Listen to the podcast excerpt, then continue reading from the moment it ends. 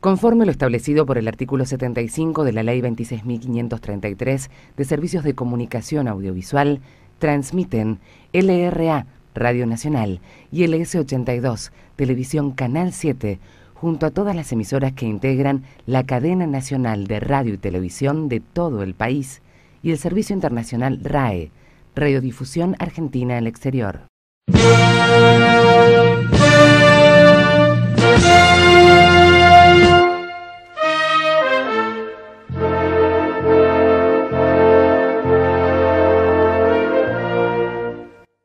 Bienvenidos a literalmente el podcast, nuestro podcast sobre cultura pop con anteojos feministas en un nuevo episodio de nuestro amado especial, dije especial, Muy bien. de Sinceramente. Yeah. Hoy somos dos, Sí. no somos tres. No es que la echamos a mar, es que se fue del país. Nos abandonó Nos abandonó, pero volverá, volverá. quédense Sí, está de Nos dijo que volverá. hasta donde sabemos. Y debería volver porque hay que votar. Sí, Así que, Mar- que si no la vamos a calzar del Sí. al culo. Por favor, Mar. Eh, Volvé. Sí, porque si no, estamos bastante al horno.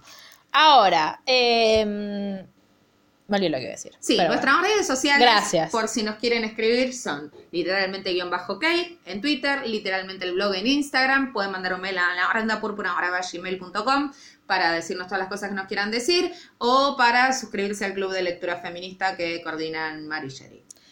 ¿Y qué pasa este domingo? Este domingo es el día más importante de nuestras vidas hasta octubre. Sí, claro, hasta octubre. Octubre, claro. en principio hasta octubre. Son este domingo pasos. son las pasos, chicos. Estamos todos entre que estamos contando los días para que llegue y contando los días para que no, llegue. Tal cual. Pero nada, estamos medio todos excitados. Esta semana va a ser rarísima, nos vamos a pelear un montón. Seguramente la campaña sea más sucia que nunca esta semana. Sí. Ya igual el miércoles ya no se puede hacer más nada, porque el miércoles son los cierres de campaña de todos. No sabemos. Ay, ay, ay, es la sensación sí, que tengo. eh, mucho miedo, mucha ansiedad. Eh, le mando un beso a mi amigo Chipa que estuvo toda la semana pasada diciéndome vamos a ganar, les vamos a ganar y a darme una por una las razones por las que les vamos a ganar. Una razón muy importante por la que les vamos a ganar es qué hermoso Alberto tocando Blackbird. Ay, Dios mío. No sé qué más Sí. quieren de nuestro candidato, escúchame, te canto una... te toco una canción de los Beatles. Ayer Claro. cantó, ¿qué es lo que cantó ayer en Sobredosis de TV? Un tema de Lito Nevia, no Cla- sé cuál. claro, Iván Noble salió a decir, chicos, Sí, por eso yo leí el tweet de Iván Noble. Escúchame, si a Iván Noble logramos que vuelva a ser parte de nuestras filas como más a Iván Noble, volvió. ¿Qué vos decís? Pero Iván, ¿por qué te fuiste primero? Claro. Y ahora de repente, tan maravillosamente, eh, Están reconciliadas. aparte, claro, aparte del primer tuit de él que yo recuerdo en su camino de regreso a casa, es eh, uno que decía eh, algo así como, che, pero yo lo escucho hablar a Macri y tengo ganas de montar una unidad básica peronista en, en el living de mi casa. Y yo, muy bien, Y Iván. sí, claro. ese, ese es el espíritu que queremos. Claro que si, si enfrente está Macri, todos somos del frente de todos. Por eso se llama frente de todos.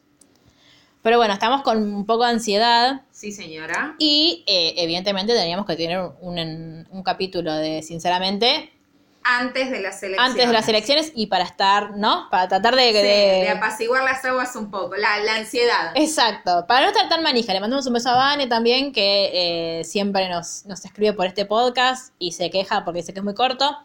No sabemos qué va a ser eh, de este, pero bueno, esperemos que quede bastante largo para que ella se quede tranquilita. Sí. Ahora, Cristina estuvo de gira, Igualmente en un par de, más, en un par de capítulos más, van a ser muy es largos. muy difícil en los capítulos que siguen poder eh, resumir. Sí, el, de hecho, el, el que viene no el otro, es el, el otro, que- el sexto, el de la segunda presidencia de Cristina. y ahí vamos a tener que vamos a tener que partirlo en dos. Y yo sé que ustedes están celebrando esto. Para mí, de acá a octubre vamos a estar haciendo podcast de Cristina. Porque. Perfecto. Y la coronación de todo esto, ¿saben qué va a ser? Ganar. Alberto ganando las elecciones Ganar. y asumiendo. Sí. Por Dios, chicos, con los últimos suspiros que nos quedan. Vamos todos a votar. Y todos a Y a votar. tratar de convencer gente y si no se la puede convencer, a robarle los documentos. Exacto. No es muy difícil, son cosas que podemos hacer todos. Totalmente.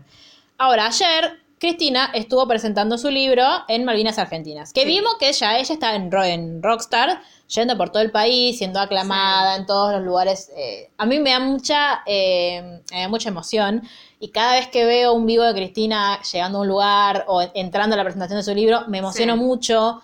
A mí Cristina es una persona que me emociona profundamente en cada cosa, o sea, yo la veo y me empiezo a poner nerviosa. Eh, de hecho, hace, bueno, hace poco que hicimos un juego para nuestro canal de YouTube, que si no nos siguen, no sé qué están haciendo y no sé por qué no Sí. están viendo nuestros videos que son muy divertidos. eh, una de las preguntas que les hice a ustedes era cómo le explicarían a un extranjero el amor que la gente siente por Cristina. Porque mi- me pasa, incluso yo no lo puedo explicar. No, que no puedo explicar lo que me pasa a mí. De, de verla y decir, eh, quiero gritar, quiero abrazarla, quiero decirle que la quiero. Quiero a la que me vez, explique, que me. Sí. y a la vez no sé qué más decir, o sea, le quiero decir tantas cosas, pero lo único que me sale es decirle, "Ah". Cristina, Cristina, Cristina. Sí, es que eh, nos acordamos el otro día que mi amiga Paula, que le mando un beso también, es como una persona muy centrada, muy esa, esa gente que tiene la palabra justa siempre, que nunca se pone nerviosa. Y habíamos ido, nos habían dicho que Cristina está en el Patria, entonces habíamos ido hace un par de años y estamos en la valla y estábamos todas muy histéricas y eh, le dijimos a Paula, Paula, cuando salga Cristina, vos que sos, en ese momento militábamos todas, vos que sos como la persona que mantiene la calma, eh, decirle, Cristina, somos de tal organización, por favor, o te queremos, gracias compañera, cosas que a vos te salen siempre. sí. Bárbaro, sí, sí, por supuesto. Bueno, nosotros le vimos asomar el- la punta del zapato a Cristina y ella estábamos, estábamos con Julie también. ¡Ah, ah, ah! Todas así, y vemos que venía a donde estábamos nosotras. Entonces Sí. dijimos, bien, estábamos filmando, cosa que Paula le dijera, Sí. y nosotros filmáramos la reacción. Sí, Paula la vio. Cristina, Cri- eh, con esta voz, ni si- yo creo que Cristina no la escuchó. Cristina, Cristina, somos de la organización. Y Cristina estaba, jaja, y iba saludando a la gente Sí. que se la tiraba encima, y yo la miraba como, Paula, Dale. gritale. Por supuesto que a mí no me salió nada tampoco, No. yo estaba, ¡ah! Pero bueno, esas cosas provoca a Cristina y siempre es muy lindo verla Sí. rodeada de tanta gente que la quiere, que se emociona. afecto, sí. Los, mi, igual mi, mi punto débil son las señoras grandes que tienen. hoy- ayer vi unas marinas argentinas que tenía un piluso que decía CFK, que lo quiero para ir a la playa. Eh, y la ven y lloran y se emocionan tanto como nosotros. Y, Sí. y es como tan maravilloso eso de, de ver. Eh, y me encanta que en cada, cada vez que vemos las multitudes alrededor de Cristina, reflotemos la poco feliz frase de la nata. Una vieja, loca, Sí. sola, que no sé qué, sí, mírala. No sé cuánta gente había en Malvinas Argentinas, pero era impresionante. Y lo que tuvo, sí que. No, sí, era, me estaba acordando de la imagen que vi hoy, no sé si hoy o ayer, de la cantidad de gente increíble. Adentro y había. afuera, porque había mucha gente afuera. No sé dónde, creo era un gimnasio, creo, algo así, pero era No enorme. era, o sea, una que- cancha. Sí. No Es- sé. Ay, la. Ayer fuimos a lo de Lucila a la noche y Lucila beso, vive Lucila. a dos cuadras de la cancha de Vélez.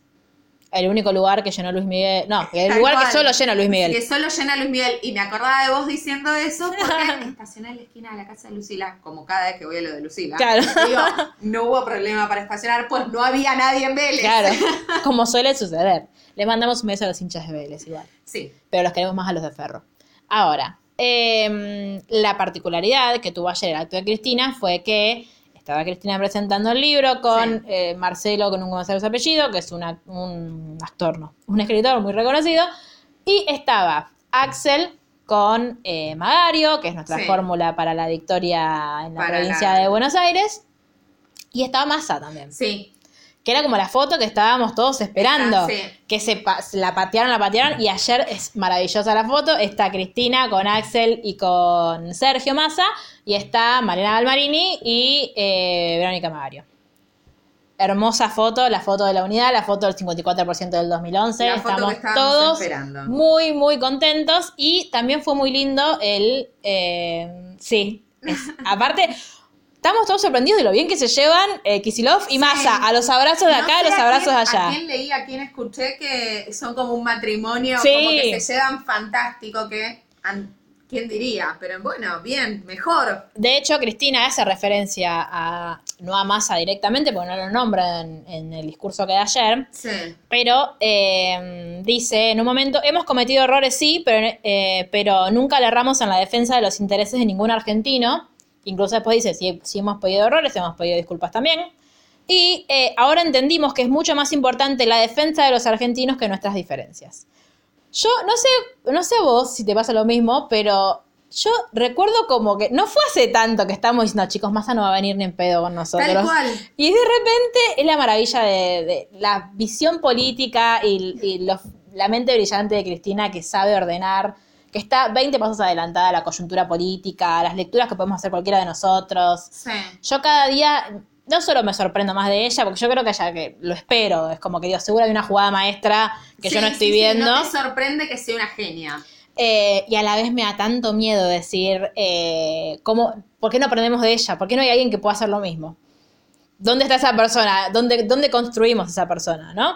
Tan importante por eso la formación política que ella siempre Sí. nos, nos recalca, que ella tuvo aparte y que sigue Sí, que teniendo. Es, es necesaria, digo, no, no es solamente una cuestión de bandera lo que hay que llevar No. adelante. Me parece que tiene que ver para no repetir cuestiones, como para aprender, para estar bien. Sí, También hay que tener un poco de formación. Un poco Te- no, es necesaria. Necesitamos marco teórico, Totalmente. como militantes. Sí, totalmente, que no todas las organizaciones lo tienen o no lo tienen quizás como requisito obligatorio. exacto. Que es necesario, si no existe, crearlo. Sí, y si existe, profundizarla. Totalmente. Eh, de hecho, Cristina decía de.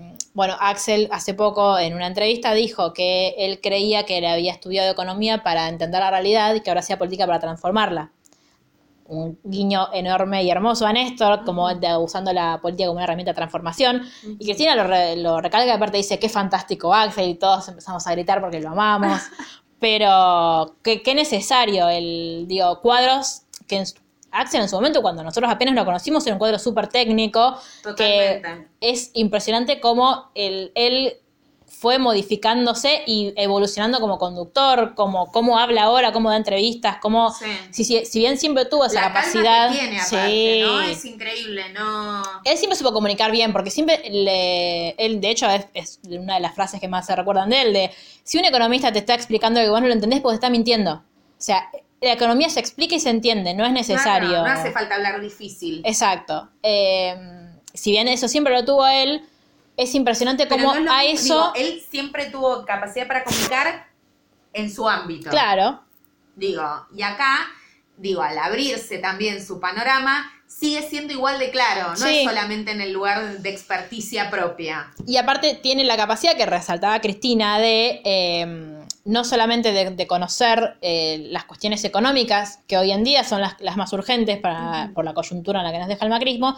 sino también de eh, poder hacer un análisis más global, Bueno, que es lo que te da la política. Digo, ¿por qué Axel termina como gobernador? El tipo estuvo estos últimos tres años y pico caminando toda, Toda la, provincia. Sí. Entonces, nadie le- le- se lo merece más hoy que. Y esa es la política que de la que hablamos nosotros, esa es la política que nos enseñaron no Néstor y hace falta Cristina. solamente estar en el poder No. para preocuparte de lo que le pasa a los argentinos. Pero y aparte, esa es la, es la forma política que nos enseñaron a construir Néstor y Cristina, desde que nos alentaron a los jóvenes a participar, eh, de ir militando paso a paso, de ir a, hablar con la gente, de ir a meterse en los barrios, a charlar con, digo, ir a, tanto de la gente de los barrios humildes como del, de, a todos. la clase media argentina. Totalmente. Todos somos igual de, de importantes y tiene que ver con Para el peronismo una hay un- balanza. Para el peronismo hay una sola clase de argentinos y de personas que son los trabajadores. Les trabajadores. Porque no vamos a decir No, hombres, no, no, vamos a decir personas. Eh, me acuerdo cuando fue a ¿viste Varadero. que- ¿Qué? Perdón. No, iba a la de Varadero. Eh, el curso que estamos haciendo de la UBA. Sí. Eh, Que ya está cerrado igual, pero seguramente lo vuelvan a abrir para que sí, se inscriban. calculo que sí. El de la unidad de ahora, no sé si lo hiciste. No, todavía no.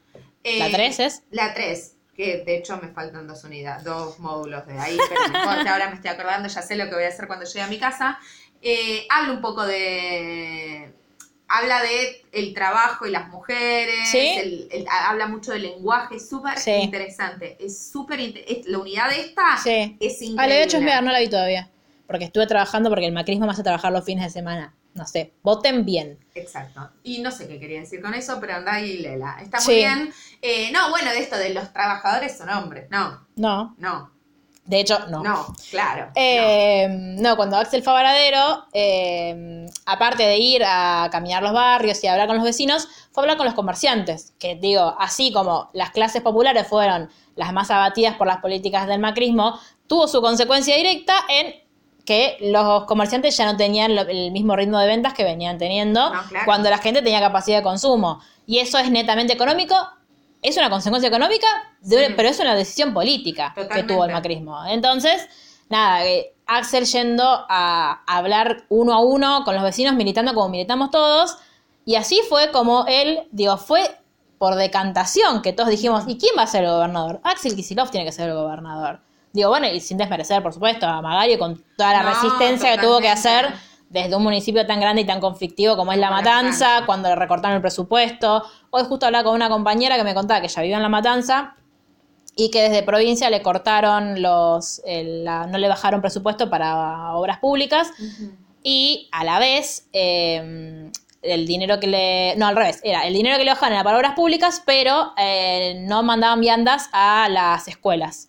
Y sabemos que el distrito de La Matanza, apar- aparte de ser el distrito más grande del país, Sí. es el distrito con donde existe mayor desigualdad. Sí. Entonces, dentro de, de los barrios eh, que, donde los chicos van al colegio, a la educación pública, Sí. de la que tan mal habla Mauricio Macri, eh, cuando van al, al colegio, dice, Cristina incluso lo decía ayer, antes los chicos no iban a comer al colegio, iban al colegio y ahora tienen que ir a comer al colegio. Entonces desde el municipio de La Matanza mandaron una carta a todos los vecinos cuando con el impuesto municipal diciendo, bueno, miren, la provincia de Buenos Aires nos bajó tanto dinero para supuestamente para Sí. que hagamos obra pública sí. en, en el municipio. Pero recortó el presupuesto para las escuelas y recortó el presupuesto para las viandas de los pibes. Si los pibes llegan a la escuela y se desmayan del sueño, del sueño, perdón, del, Del hambre. hambre. Se desmayan del hambre.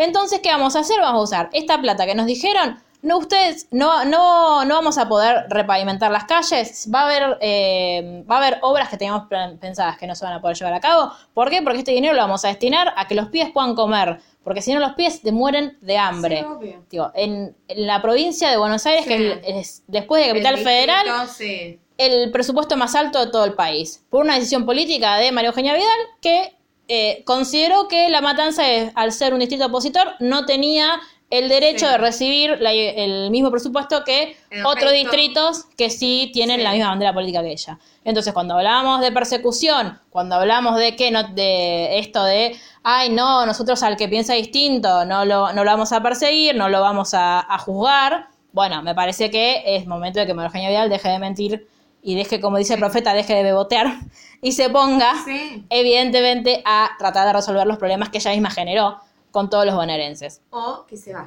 Es momento, Es momento que hacer se eso, vaya, que se sí. vaya. Pero mientras, que, mientras se queda, que trate por lo menos de dejar de romper cosas, que estaría muy bien.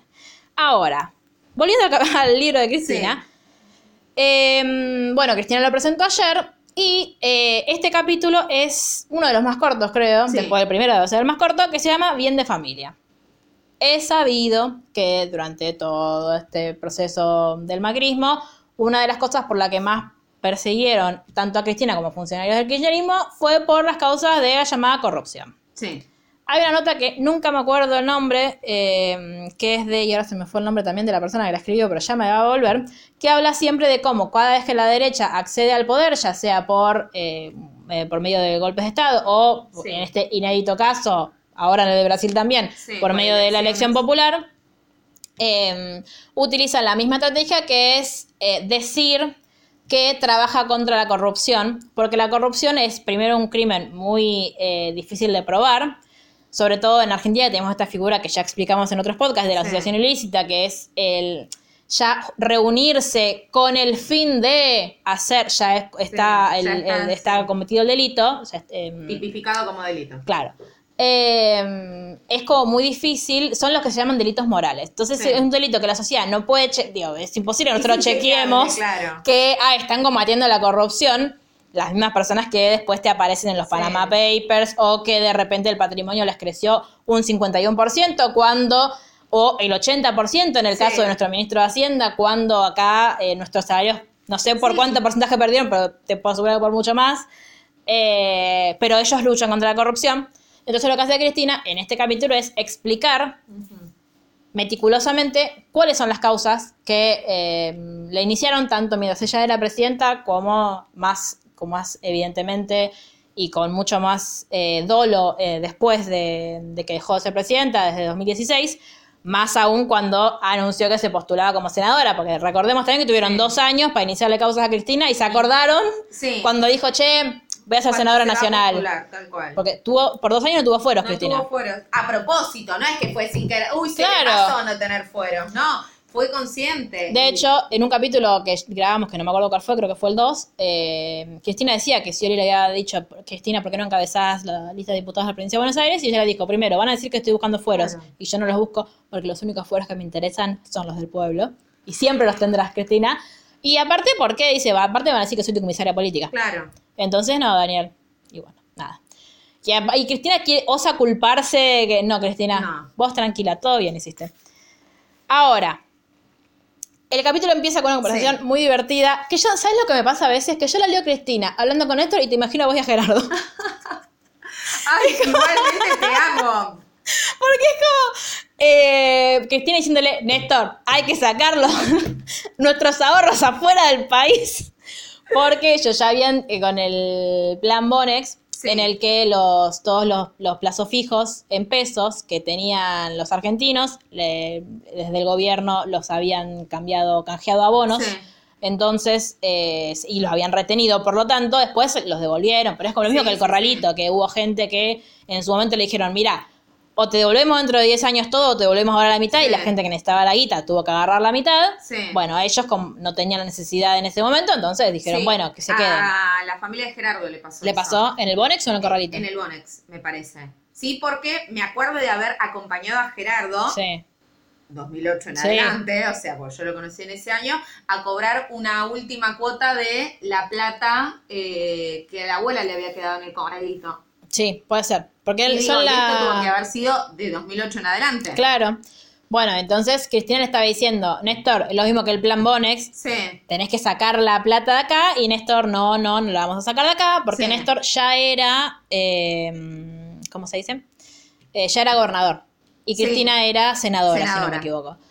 Que aparte, claro, Cristina en el Senado que se enteraba de todo, Sí. de, de los dimes y diretes, incluso entre los propios colegas, entonces Sí. decía, hay que sacar la plata acá. Y acá empieza a explicar también con la plata de la provincia. Claro, ¿por qué? Porque cuando. Esto estuvo una cosa muy, muy larga, pero muy maravillosa. Cuenta Cristina, que es que cuando a las provincias petroleras, es decir, las provincias del sur, les pagaron eh, las regalías que habían sido mal, eh, mal calculadas de eh, lo que era IPF en ese momento, Sí.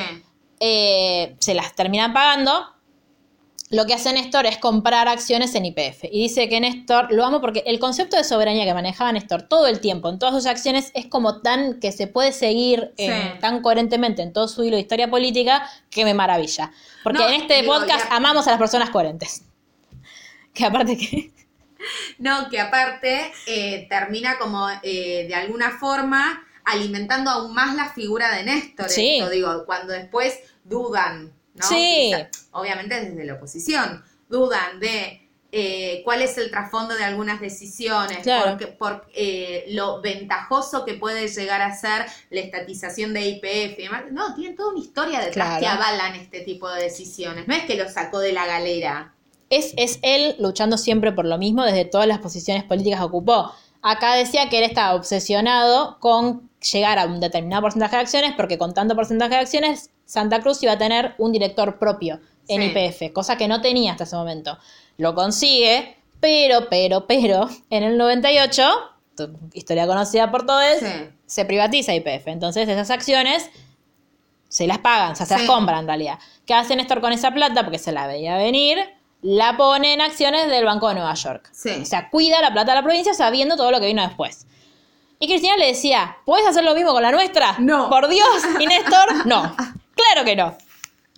Eh, y acá es donde de nuevo empieza a Sí. resaltar que, ya lo vimos un poco en el capítulo anterior, que ellos no llegaron en ningún momento pobres a ningún cargo político que ocuparon, porque siempre, tu- siempre tuvieron el estudio jurídico, que siempre les laburó muy bien, Sí. ya explicamos que eh, la gente que es del interior lo, lo va a saber comentar incluso más, que cuando vos, digo, Santa Cruz que es una provincia que es grande, pero densidad poblacional Son son, muy pocos, eh, se conocían todos en el pueblo, entonces los amigos de los, los grandes clientes de Cristina y de Néstor, de- del Sí. estudio jurídico, eran los amigos de los padres de Néstor, que eran empresarios. Sí. Entonces empezaron a tener grandes clientes, empezaron a invertir su dinero en propiedades y así, y así, y así. Sí. Eh, entonces ahí empieza eh, Cristina a contar cómo a través de unos de, mm, de artículos de Diario de la Nación empiezan Sí. como a querer ponerse en duda esto. Que trayéndolo a- al plano actual es como esto de, ay, como son peronistas, tienen que haber sido siempre pobres y Claro. enriqueciéndose al poder. Como por ejemplo esto de cómo Nancy Duplá y Pablo Echarri, que laburaron toda su vida, se van a ir de vacaciones a Marbella con la crisis que hay si ellos son peronistas. ¿Y qué ¿Cómo no están en la pileta del sindicato?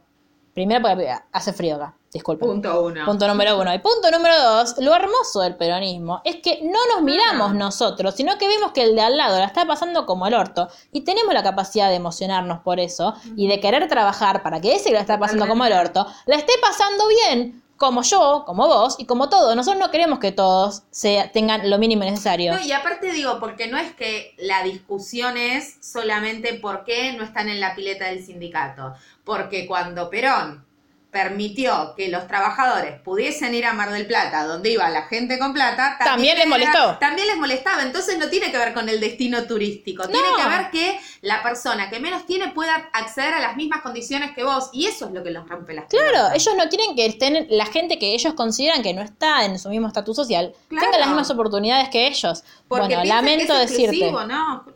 Lamento decirte que nosotros vamos por las oportunidades para todos y todas. Ahora, bueno, acá empiezan con eh, todos los artículos de La Nación y... eh, En la página 141. Sí, estaba buscando, pero no me acuerdo qué quise poner. Ah, ya me acordé. No, eh, acá Cristina cuenta que a partir del año 2008 se intentó por todos los medios vincular nuestra fortuna personal a la corrupción. Ya, como vivimos... Ay, Gudetama. Hoy vi un, un llavero de Gudetama que costaba 700 pesos. y que no te lo olvídate.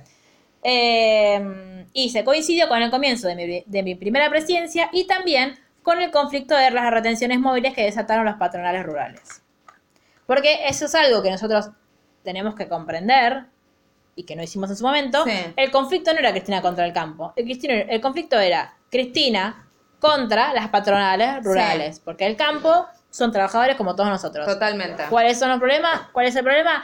Y estos que se piensan dueños del país, que se piensan no, que son Que dueños son, del país porque claro. compraron el medio país, haciendo negociados con la dictadura, por ejemplo, y que ya vimos los modos que tienen de Sí. manejarse, digo, sin ir más lejos lo que pasó ayer con los, los carteles de Greenpeace en la rural, que de repente hay algo que no me gusta, bueno, lo arranco y lo tiro a la mierda de esto acá, nunca sucedió.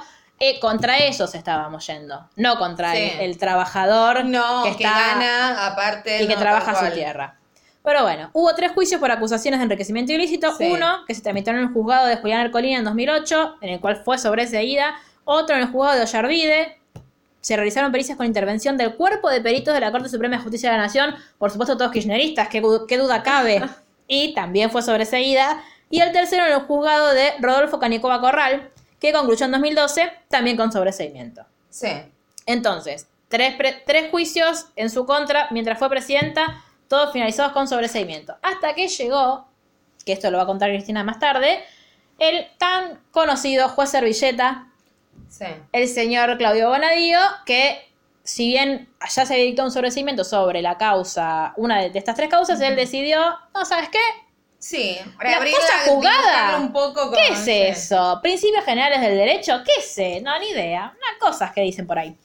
Pero bueno, antes de eso, y para introducirnos al tema Sí. de el- que tiene que ver con las causas, habla de Calafate. Sí. Primero que Néstor, siendo gobernador, tomó una decisión que iba a transformar el Calafate en lo que es hoy, que es construir un aeropuerto.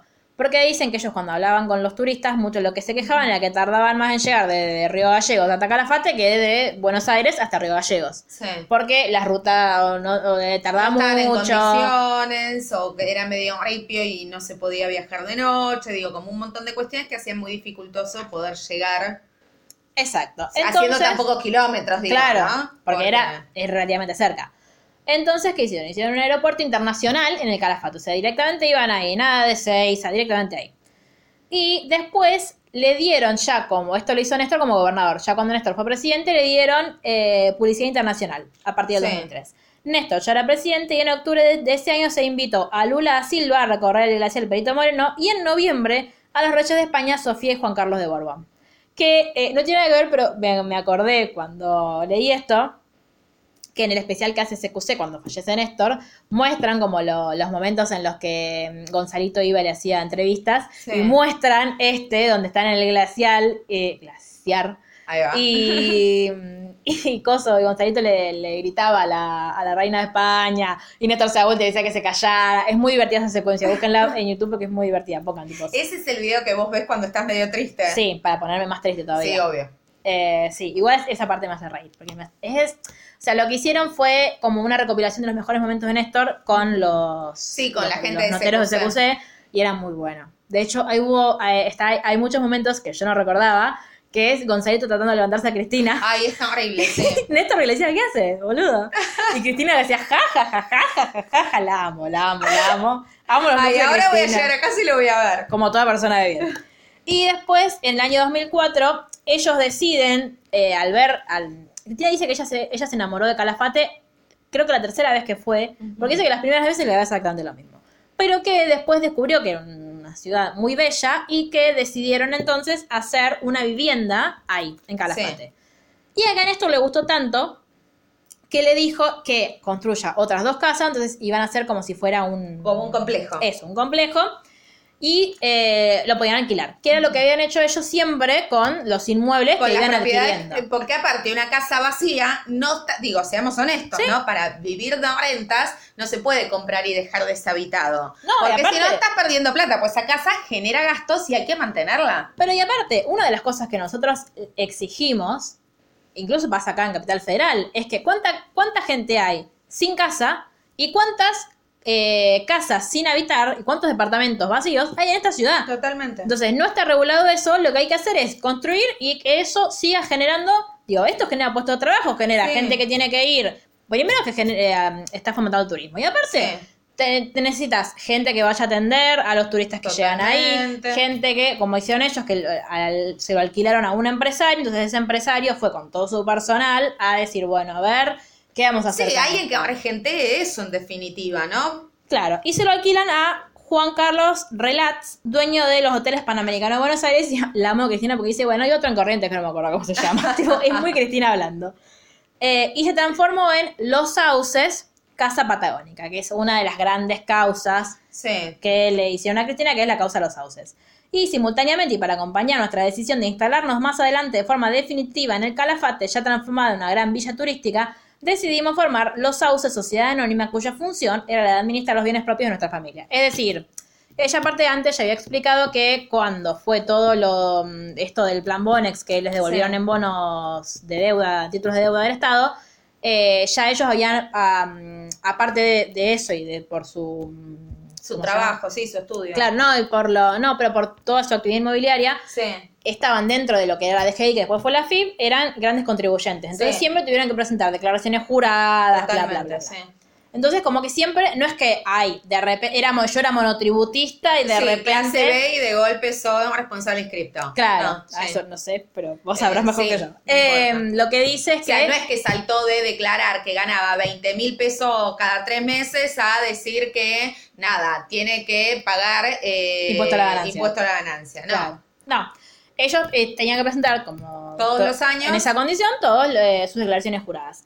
Pero lo que hace. Que cualquier persona las tiene que presentar. Digo, vos como monotributista o como responsable inscripto, digo, es todo una misma categoría.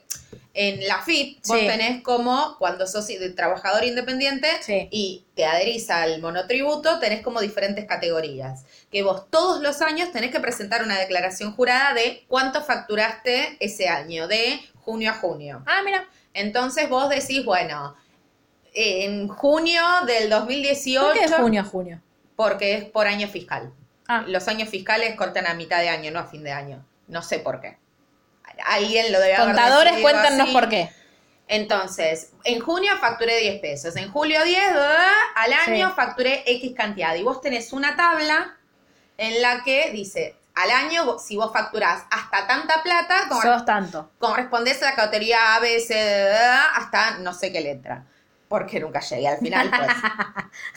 Eh, y de una categoría en adelante, que no sé si es la G, la H, la I, por ahí, Dejas de ser monotributista y pasás a ser responsable inscripto. Claro. Si sos responsable inscripto, empezás a pagar bienes personales. Claro. Lo que, yo creo que lo que estaba diciendo Cristina es como que a ellos la FIP ya lo seguía de cerca. No, pero por eso digo, cuando vos ya sos de. Porque aparte digo, responsable inscripto pasás a ser cuando facturás más de. Estoy inventando, ¿eh? Pero ponele 80 mil pesos al mes.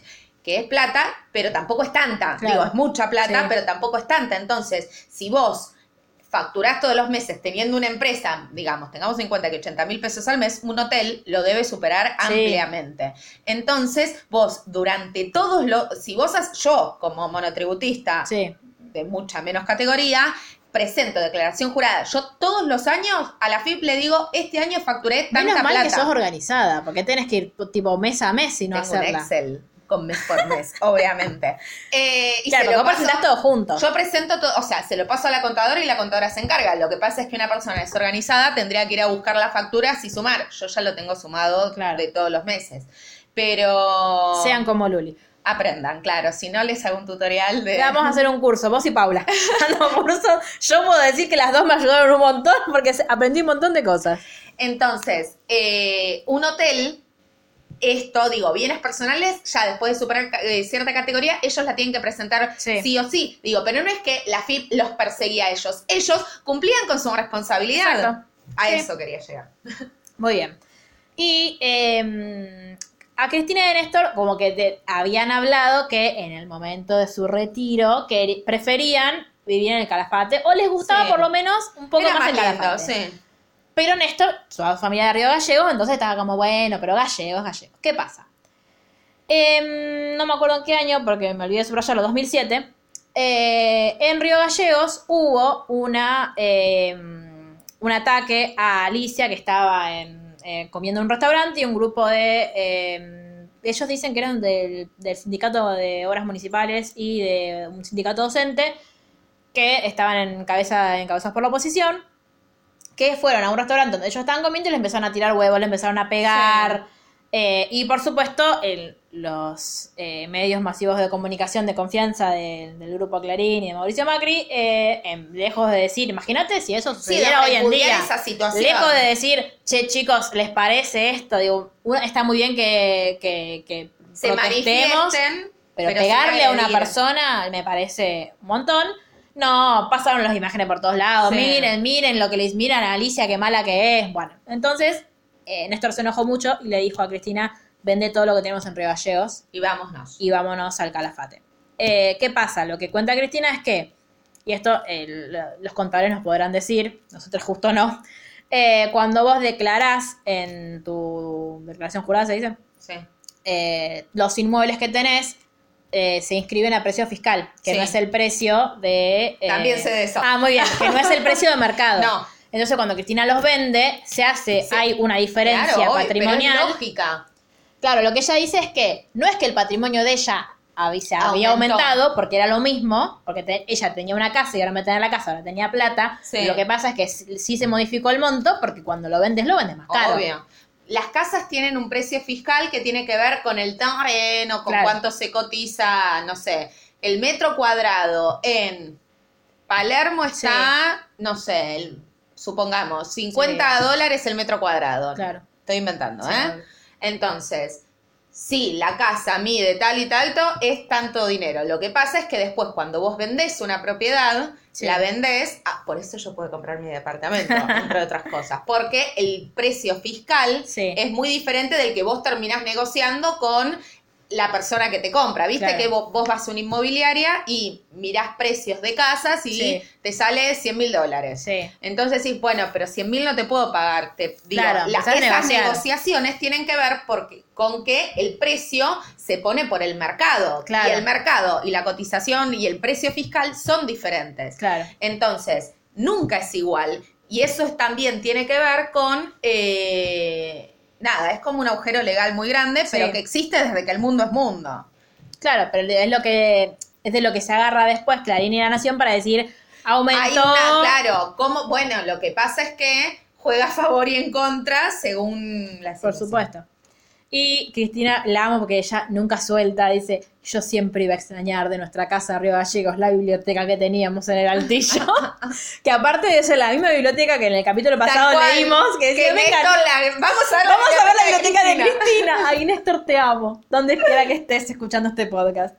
Bueno, eh, entonces nada, se cuentan esto que. Sí. eh, nada, que hubo una diferencia que era, no era real, pero sí era legal, la diferencia de entre los costos y lo- los precios. Es real, porque no es que no es real. Lo que pasa que es legal. Claro, Digo, o el sea- tema es ese. Cuando vos lo vas a escribir, te lo escriben por ese precio. Pero bueno, y después lo que sucede con, es, con esa causa es que la oposición se agarró de eso, dijo que era un, un enriquecimiento ilícito, que eran Sí. negocios incompatibles con la figura de funcionario público, entonces iniciaron una, Una demanda y eh, fue desestimada, porque fueron los peritos de la Corte Suprema de Justicia y dijeron, chicos, esto es lo que se hace cuando uno compra y vende un Y inmueble. están gastando recursos del Estado en hacer esta persecución política Por constante Por ejemplo, contra Cristina. em, ¿Qué pasó? No, estoy leyendo que puse acá. Ah. Porque aparte, mi, mi anotación es, acá hay una explicación de todo lo que pasó con sus ahorros y viene desde que asumió Macri. Mejor leer los libros porque no los sé explicar y ella sí. Y un emoji Sí. de las manitos de las manitas. arriba. Claro, lo que acá empieza a explicar que eh, es a partir de eh, 2016, cuando asu- bueno, Mauricio Macri asume tristemente el 10 de diciembre de 2015. Y desde en 2016, cuando ya decimos, bueno, se, se fue de vacaciones, Sí. tardó bastante en volver, y cuando volvió dijo, "Mm, gobernar un país. No, voy a hablar de Cristina. Entonces empezaron a instalar esta idea de la pesada herencia. Sí. ¿Qué hace? Decidieron considerar al gobierno de Cristina como una asociación ilícita. Dentro de esa asociación ilícita, lo llaman al juez Bonadío y le dicen, che, necesitamos de vos. Y el juez Bonadío dice, ¿cómo Bueno. no, señor presidente? claro que sí. Inventan una causa y reflotan los sauces y Otesur, que son las causas Sí. en las que había sido sobreseída Cristina, porque cuando se revisaron los contratos de alquiler, dijeron, chicos, y sí, está, eh, o había habido un aumento en lo- el monto de los alquileres, dijeron, y sí, porque se hicieron mejoras en, el, en, Sí, en los inmuebles, era necesario. El juez determinó que no había, no había ningún eh, incumplimiento ni había eh, ninguna eh, incompatibilidad en Con ese negocio función. con la función que tenía Cristina en ese momento. Entonces, lo que hace mm, Bonadío es reflotar esas dos causas y aparte inventa otra. Y una de las causas que inventa es la causa, tan famosa causa con Lázaro Báez y Cristóbal López. Que Cristóbal López en ese momento era el dueño de Indalo, que, oh casualidad, era el grupo de medios que era la principal competencia del, grupo Clarín. Sí. Hoy en día, creo que lo único que se sostiene es C5N, Sí. que recordemos que C5N a nivel de rating sigue siendo eh, superior a programas como a, bueno, A canales de cable TN, como TN sí. y ni a qué hablar que a eh, los programas de Canal 3, etcétera. Entonces, dice Cristina, una observación, estos alquileres no tienen nada de diferente con los que, por ejemplo, Eduardo Costa, actual senador nacional, ex diputado nacional y tres veces candidato a gobernador en la provincia de Santa Cruz, había celebrado con la agencia vial del Ministerio del Interior durante nuestra gestión y sin cuestionamiento judicial alguno, con el agregado de que era un opositor a nuestro gobierno al que acusaba de ser una dictadura, que sin embargo le alquilaba sus propiedades. Entonces, claro, hay incompatibilidades con un funcionario público, pero con funcionarios públicos que no. Es como depende el, el arco político al que pertenezcas. Entonces, en las causas de los, alquileres de los sauces y Otesur, que son exactamente lo mismo, Ercolini en el año 2016 hizo exactamente lo contrario de lo que hizo Bonadío. Ahora, no solo dice que hay delito, sino que va más allá y afirma que además hay asociación ilícita. No conforme con ello, incluye como integrantes de la banda delictiva a mis hijos Máximo y Florencia, cuya participación en los hechos está dada por su carácter de herederos forzosos en la asociación de su padre. Porque recordemos que Cristina en el capítulo pasado contó que cuando a Florencia la notifican para que vaya al juzgado de Bonadío y le dicen, usted está integrando una asociación ilícita desde el 27 de octubre de 2010, y Florencia le dice, perdón, ese día estaba enterrando a mi papá. Claro. Y claro, porque en ese Es día, una figura legal lo que pasa. ese día se convirtió en heredera. Claro. Podrán imaginar, digo, una de las características de la asociación ilícita es la intencionalidad de pertenecer, la voluntad de pertener. Claro. Heredé uno, eh, digo, uno Hubiese preferido a mi papá vivo. Claro, la verdad que sí, todos. Eh, es, es verdad que el heredero es en la para la ley argentina es la continuación de la figura del fallecido. Pero también dice la ley que donde se, las figuras donde se necesita el consentimiento y la voluntad explícita, no. Entonces, si uno es heredero en algunas cuestiones, en cuestiones patrimoniales, Sí. no en un En asociaciones, claro. Pero bueno, y hablando de esto, Cristina di cuenta que eh, aparte de, como para seguir sumando a toda esta ola de corrupción tanta que había habido durante su gobierno, empiezan a, a llevar a los estudios de TN y de. Canal 13 a un señor que era, decía que era el, no mentira, decía no, era el, ex vicegobernador de Néstor, Sí. en Santa Cruz diciendo que había una bóveda en la casa del Calafate. Sí. No contentos con eso, ¿qué hicieron los de TN? Fueron, eh, no mentira, TN no fue, fue mm, La Nata. Fue la producción de PPT a, a había una Santa Cruz de la- y había una réplica de la bóveda. ¿Entraron algunos a la casa de Cristina los peritos? No. Pero ¿qué hizo la Nata? Llevó una, Una bóveda réplica de algo y que- dijo, acá, pensemos que acá hay plata. Y la gente que dijo, "Ah, ahí tiene la plata escondida Cristina. Ay, Dios mío. Dice, este ex vicegobernador llegó a relatar que yo le había mostrado unas bóvedas donde supuestamente guardábamos el dinero robado. Un día más tarde llegó gente del programa PPT de Canal 13 del Grupo Clarín, al Calafate, mostró en televisión una bóveda de utilería para graficar, entre comillas, lo que supuestamente habíamos armado en nuestra casa para guardar allí, de acuerdo a su afiebrada construcción, la plata robada. Aparte me encanta, tipo, hola, ¿cómo estás? Esta es mi casa, vení, bueno, acá está el comedor, acá está la cocina, allá está la bóveda con la plata que nos robamos. Hay dos PBI ahí, claro. Porque uno nos pareció muy poco y decidimos agarrar dos.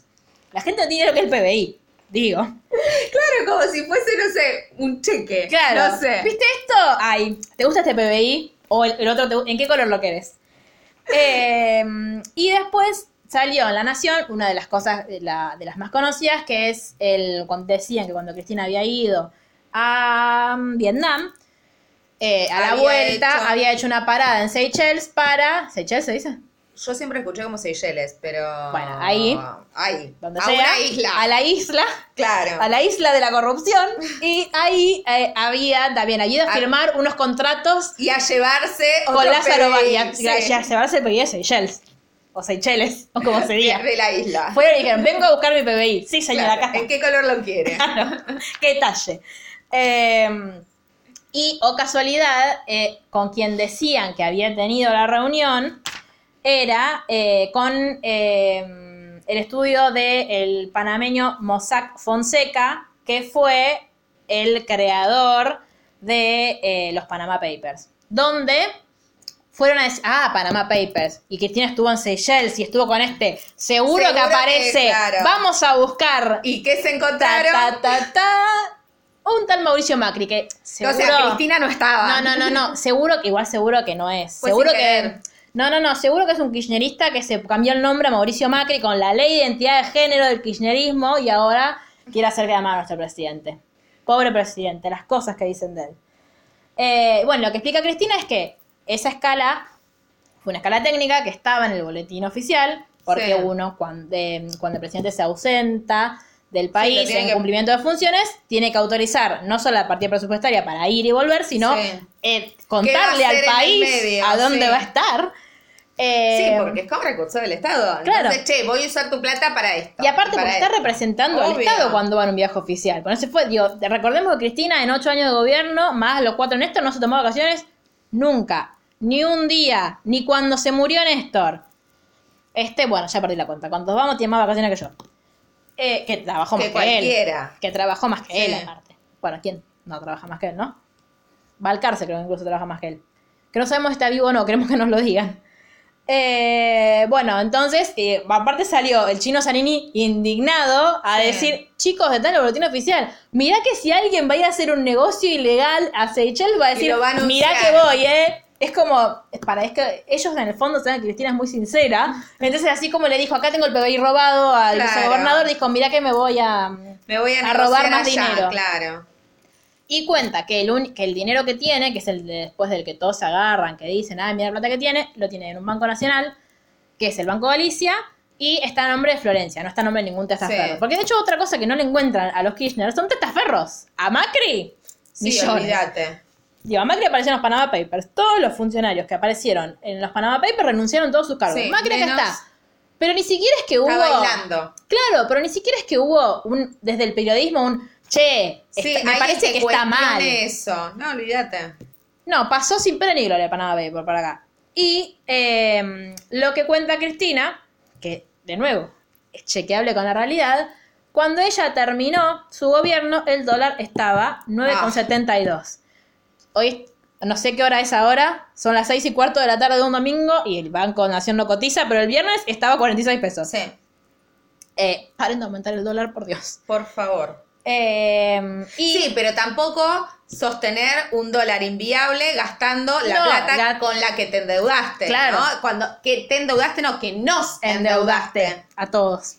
A 100 años, recordemos. Claro. Cuando hace 4 años estábamos desendeudados. Eh, entonces cuenta que eh, el día que eh, Duchamp, creo que fue, no, Prat Guy estaba todavía, eh, estableció como el día de la nueva independencia argentina, porque para ellos la independencia... vergüenza. Ay, Dios. Para ellos la independencia, Sí. por supuesto, tiene que ver con comprar dólares. Eh, el 11 de diciembre de 2015. Aparte, no esperaron un segundo. No, no, no, no, levantaron el cepo, comillas cepo, y le saltó a 13,25. Cuando el dólar empieza a aumentar, Recordemos que hace cuatro años el dólar estaba 13,25. Sí. Digo, ponele a ese momento. sí, sí, sí, 13,25. ¿Cuánto dijiste estaba? 46. 46. Es una locura. 45,93 en realidad, pero te lo redondeo. Sí. Porque como- 45, ponele. Digo, hagamos. pero sea- con 93. pero ponele 40, y sigue siendo un montón Sí, obvio. 45. Bueno, entonces cuenta que cuando se fue la primera devaluación en enero, que se fue a 15,80, Sí. Cristina, como todas las personas coherentes y con cerebro de este país, que dijeron, che, voy a pasar mis ahorros a dólares, porque estos tipos vienen a devaluar. Sí. Porque digo, somos peronistas, no somos boludos. Olis. Entonces pasó todos sus ahorros a dólares. Ah, Cristina tiene no sé cuántos dólares y encima está a nombre de Florencia. Es un testaferro. No es un testaferro su hija. ¿Por qué está a nombre de Florencia? Porque Florencia vive en Buenos Aires. Y Máximo y yo estamos en el sur. Entonces, si hay, hay- la persona que tenía que hacer el trámite era ella, fue Claro. ella. Disculpen, si Porque querés que te cuente pesa- quién va al súper también en mi casa. Por Dios. Y aparte por una cuestión de comodidad de su familia. ¿Qué carajo te te importa? importa. Pero bueno, así son. Eh, y bueno, acá empieza a contar también bueno, la, la hazaña de la que ya hablamos también, con la que trataron a Florencia. Sí. Y, eh, ¿dónde está? Es, para, ya te lo cuento. Bonadío, que en múltiples allanamientos había secuestrado todo tipo de documentación, entre la que estaba eh, la de los plazos fijos convertidos a dólares, se la entregó ilegalmente a la diputada Margarita Stolbizer, quien hizo una denuncia contra mi hija como si el dinero en las cajas de seguridad fuera ilegal. A raíz de ello hicimos una presentación judicial por el delito de falsa denuncia y los jueces y fiscales de Comodoro Pi rechazaron abrir una investigación sobre este tema. No solo eso, la falta de conocimiento y comprensión de Stolbizer en el análisis de la documentación secuestrada, donde las sumas estaban primero en pesos en los plazos fijos y luego en dólares en efectivo, la llevó a sumar erróneamente ambas cifras y denunciar el doble de las sumas de dinero que estaban en la caja de seguridad. Son inútiles hasta cuando les dan No las sumar, pruebas, no, no saben sumar. sumar. Mira que a mí me cuesta sumar, ¿eh? pero yo me, me parece que aprendí. Y de última existe una calculadora. Interpretación de texto es. No, se ve que no. Em, bueno, entonces acá también empieza toda una historia con, retomando lo que, venía, lo que dijimos al principio del capítulo, que tenían plata fuera del país. ¿Por qué? Porque los fondos de la mm, provincia de Santa Cruz que Sí. Néstor había guardado estaban afuera del país, pero eh, Néstor, cuando asume como presidente en 2003, los, eh, Los trae. ¿Se dice Repat- repatria o repatria? Los trae de vuelta. Los trae de vuelta a la patria. Así se dice. Claro. Eh, y de hecho está constatado por el Tribunal Supremo de eh, Santa Cruz que hace mm, que Sí, creo que lo da el visto 2005. bueno que Claro. sí vuelven. No, y aparte porque dijo que tenían recursos extraordinarios por tantos millones de dólares, Sí. porque aparte, como estaban en la bolsa de Estados Unidos, generaron dinero. O sea, no solo cuidó los Sí. recursos del Estado, Sino que lo los más. multiplicó. Pero eso está mal. Pero bueno. Em, ahora. Bueno, le empiezan a acusar, siguen acusándola de corrupción y de malversación de fondos públicos. Sí. Cuando de nuevo todas las políticas que implementó Néstor, después Cristina, siempre tendieron, como dijo Cristina en el discurso de ayer, a cuidar los intereses de los argentinos. Sí. Entonces, en su momento, cuando Néstor vio, ah, porque acá cuenta también que, por ejemplo, em, todos estos bonos que Néstor había puesto en las acciones del Banco de Nueva York, Sí. eh, Rodríguez Sá, en, en ese momento, en 2001, los tenía en el Banco Nación y tenía, no sé si 700 millones o 700 mil eh, pesos, Pesos. No, En- millones deben ser. sí, deben ser millones, eh, en el Banco Nación y se los comió el corralito, entonces había dejado sin recursos a una provincia. Entonces, lo que hizo Néstor en su momento, con, digo, y para eso sí tenés que ser capaz y tenés Sí, que tener la, obvio. ca- digo, el- La el- rapidez. la rapidez y la- las facultades técnicas de Sí. darte cuenta de esto, o de tener a Cristina diciendo de Néstor, Néstor, Néstor, Néstor, pero que alguien allá que te lo diga, eh, de poder con eso manejar, digo, cumplir la función para la que te eligieron. Totalmente. Entonces, Defender a tu provincia. Sí. eh, es algo que eh, lo que Cristina dice constantemente de Néstor, porque aparte el, la- la, mm, lo que buscan con estas, de- estas denuncias de corrupción, aparte de esta asociación muy fácil y simplista de decir, ay, son malos, mirá todo, mirá todo lo que se robaron, mirá la bóveda esta, cuando digo, el, tenemos pruebas fehacientes de Sí, que, de que no es funcionarios de este gobierno están llevándose su plata afuera. Macri está comprando bonos de deuda. Los bo- aparte de gente diciendo, ay, Macri está prestando plata al país. No, hermano, está comprando bonos de deuda, porque esos Sí. bonos de deuda, dentro de un año, de dos años, van a valer mucha más guita. O sea, va a ser un fondo buitre de nuestra propia deuda. Ya, ya vimos lo que pasó con los fondos buitre, pero bueno, no. No, no él es bueno y nos está prestando plata. Plata, digo, la, por la que él no se endeudó. Porque, ¿no? Ahora, eh, Cristina ayer decía que uno puede ser muy capaz para ejercer un cargo. Sí. Pero si no te importa lo que le está pasando a la persona que tenés al lado, tu capacidad no sirve de nada. Entonces uno tiene que ser capaz y tiene que tener empatía también. Que es una de las cosas que caracteriza no solamente a Cristina, a Néstor y a los funcionarios que los acompañaron y que los acompañan, sino también a todos aquellos que se sumaron al proyecto a lo largo de los 12 años de kirchnerismo. Porque Sí. digo, lo tenés a Alberto, Alberto Fernández, futuro presidente, eh, hablando también de el, hablándole a los jubilados, diciéndole, Sí. che, voy a aumentarte el 20% de la jubilación. Va a ser mi- una de mis primeras medidas de gobierno. Lo que porque pasó yo con vi, la pelotuda esta científica, ah, me calenté. Con la científica el otro día, que los medios opos- va, Sí, los medios bueno, igual- eh, oficiales Sí. hoy leyeron como el or. No es que lo leyeron eh, inocentemente mal. no, Digo, obvio. No se puede pensar que hay un rasgo de inocencia en la postura que tomaron. Pero ¿qué es lo que está diciendo Alberto? Por más de que pienses diferente, vení, Sí. Te, te voy a cuidar igual. Sí. Bueno, eh, ayer fue lo de Mirta. Sandra ¿Alberto? Pita. No, Sandra Ah. no. Mirta dijo que Alberto no lo iba a invitar porque habla mal del gobierno. Pero Mirta eh, no es oficialista. No, claro que no. Claro que no. Ella es independiente. ¿De qué? Como Majul. Que de otro día dijo, yo no soy macrista. Claro que no. Luis, por favor. Faltaba más que lo aclararas. Claro. Eh, no, le preguntaron, eh, ¿es verdad que durante, o no que durante el kirchnerismo se echaron científicos? Y dijo, no, no se echaron científicos. Eh, pero y durante el, dice, las políticas del macrismo en ciencia y tecnología son un desastre. Dice, pero cuando vuelven los peronistas te van a echar. No, porque durante el kirchnerismo no me, no me echaron ni a mí ni a mis compañeros. Y entonces, ¿por qué votas al macrismo? ¿Por qué querés decir que querés votar al Sí. macrismo? Porque me prometieron que íbamos a estar mejor.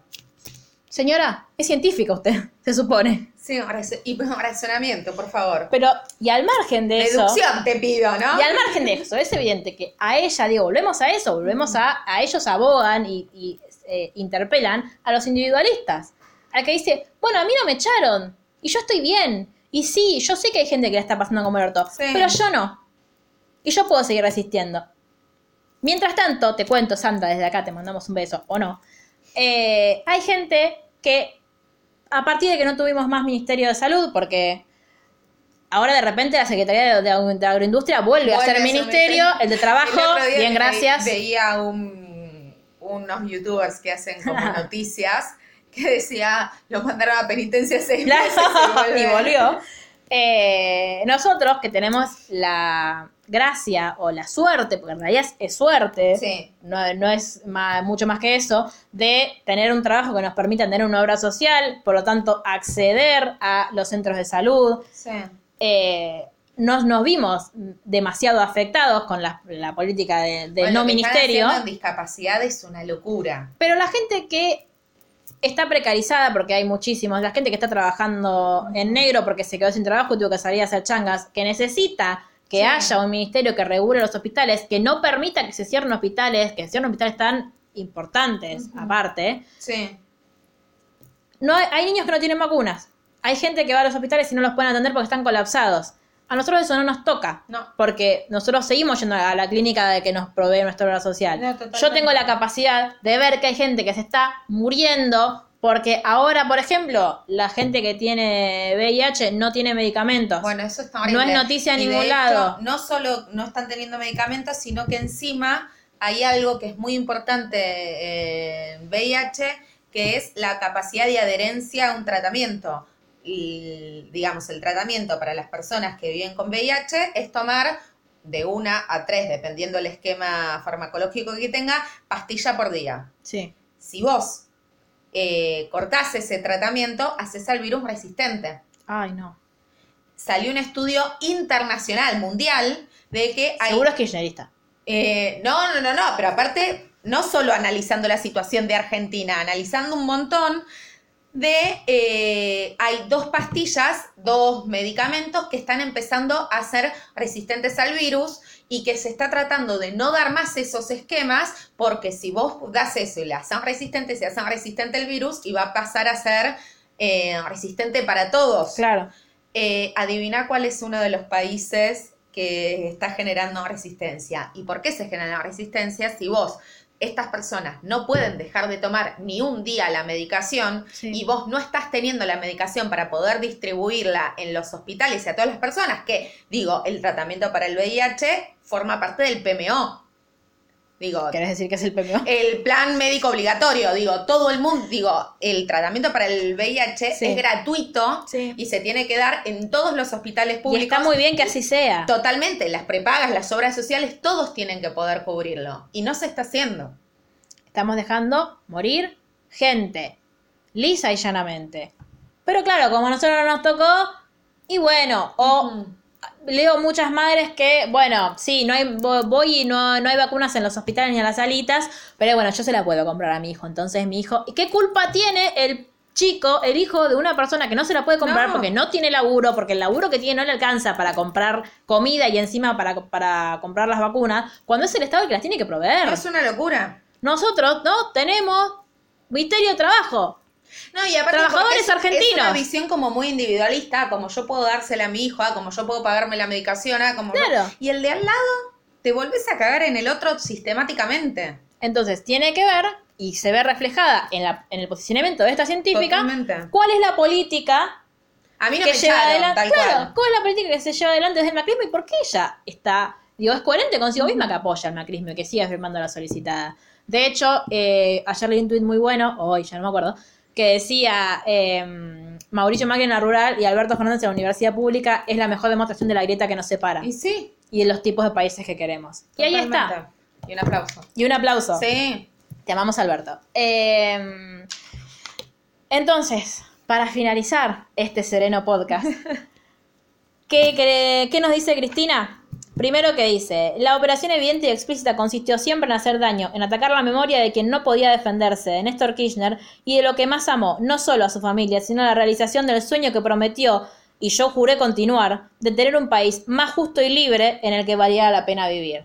En el país que tenemos ahora, Nadie quiere seguir viviendo porque es un país en el que no entramos todos, porque es un país en el que todos nos estamos quedando afuera, porque es un país en el que la gente le está pasando como el culo. Hay gente que le está pasando mucho peor que nosotros, sí, pero nos afectamos todos. Todos. Más, menos nos afectamos todos. Y hay gente que la está pasando muy mal. Sí. Entonces, intentemos abrir los ojitos, ver un poquito más a nuestro alrededor, tener un poco de compañerismo y patriotismo, que es una palabra que a ellos les gusta mucho también, y pensar que tenemos la posibilidad de hacer de este país un lugar mejor, un lugar más bello, A donde todos nos gu- guste vivir y podamos vivir. en donde todos Sí. estemos contentos. ¿Qué te importa qué, qué tan contento estés al lado si vos también estás contento? Si querés verlo de tu, de tu postura individualista. Sí, no, y digo, y es que muy probablemente la gente que nos está escuchando, quiero creer que no piensa así, pero digo, también les es, es una herramienta para ir a convencer a otros. Sí, chicos, el Adrián Paenza el otro día nos dijo que tenemos que convencer a tres personas cada uno. Y Vamos, pero claro. Podemos. Pero digo, y, y una forma de, de hacer esto es preguntarle al otro, ¿estás, estás mejor o peor que hace Lo dijo Cristina años? hace dos años y no lo hicimos. Totalmente. De hecho, acá eh, otra cosa que subraya dice, con Doxel Kisilov, nuestro futuro gobernador, y mi marido, ahora habla con empresarios, utiliza una frase fantástica que grafica la situación. Amo que Cristina le diga fantástico a Axel. O sea, Sí. Axel la autoestima por las nubes, Olvídate. el mejor ¿Vos cuadro político... foto? ¿Cuál, la de los gatitos? No, la, la que compartía el otro día que está en medio de una movilización. No, Ah, para. no sé, comparto muchas fotos de Axel todo el tiempo. Sí, por eso, espera, espera. No, pero lo que voy es que el mejor cuadro político de la historia reciente argentina te dice que eso es fantástico. Ya está, ¿qué más tiene que hacer tu vida? Nada más. Resulta que cuando nosotros en el gobierno aplicábamos políticas que según ustedes estaban equivocadas, ganaban plata. Y ahora que Macri y Cambiemos están aplicando las políticas que ustedes nos pedían, porque decían que eran las correctas, se están fundiendo todos. Y digo yo, ¿no será que las recetas del libre mercado que propagandizan las economías ultradesarrolladas y comprar a nuestros empresarios son solo for export? Y acá me gustaría recordar las sabias palabras del mejor cuadro político que ha dado y ha parido a esta patria, que es Juan Domingo Perón, diciendo que a los argentinos necesitamos políticas económicas pensadas para la Argentina, para la especificidad de nuestro país. Porque no somos Europa, no queremos serlo, no somos Estados Unidos, no queremos serlo, somos una república argentina que tiene características específicas que hay que saber interpelar. ¿Cuál es el problema? Que para eso hay que producir conocimiento y hay que, tomando como base lo que hemos aprendido, porque nuestro conocimiento está europeizado, Sí, porque obvio. fuimos no conquistados, Sí. sino saqueados por eh, nuestros amiguitos españoles, que bueno, les mandamos un beso.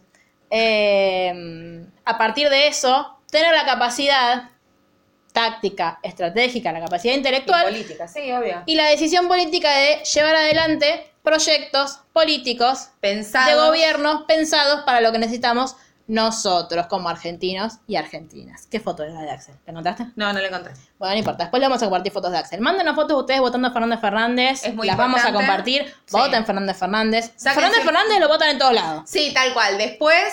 eh, Los que tenemos la uno- suerte de votar a Axel, Te odio. Sí. lo vamos a traer también. Igualmente muy feliz de votar a Lamens. Por eh, supuesto, la compañero Matías. Lamens. Vamos Eh, con lista votemos completa lista completa, por favor. Gerardo, escúchame bien la No concha seas de tu madre. Lista completa. Eh, Con comuneros y todo en Capital, ¿eh? Sí. Eh, nada. Chicos, está, tenemos la oportunidad histórica de poner a Dora Barrancos en el Senado de la Nación, en Capital Federal. Por favor, les pido, sean coherentes. Y en serio, eh, hay una patria que podemos reconstruir entre todos y todas y tenemos que empezar este sábado, este sábado, no, este domingo. Domingo. Igual tenemos que empezar desde ya a convencer Sí, gente. a Este domingo, gente. todos a votar Fernández Fernández. Nunca voté con tanta convicción la lista completa. Nunca en la vida. Así que vamos para adelante y eh, nos vemos, esperemos con buenas noticias en el próximo episodio. Y si son con malas noticias, ya me van a escuchar. Nos vemos. chau, Nos chau. vemos.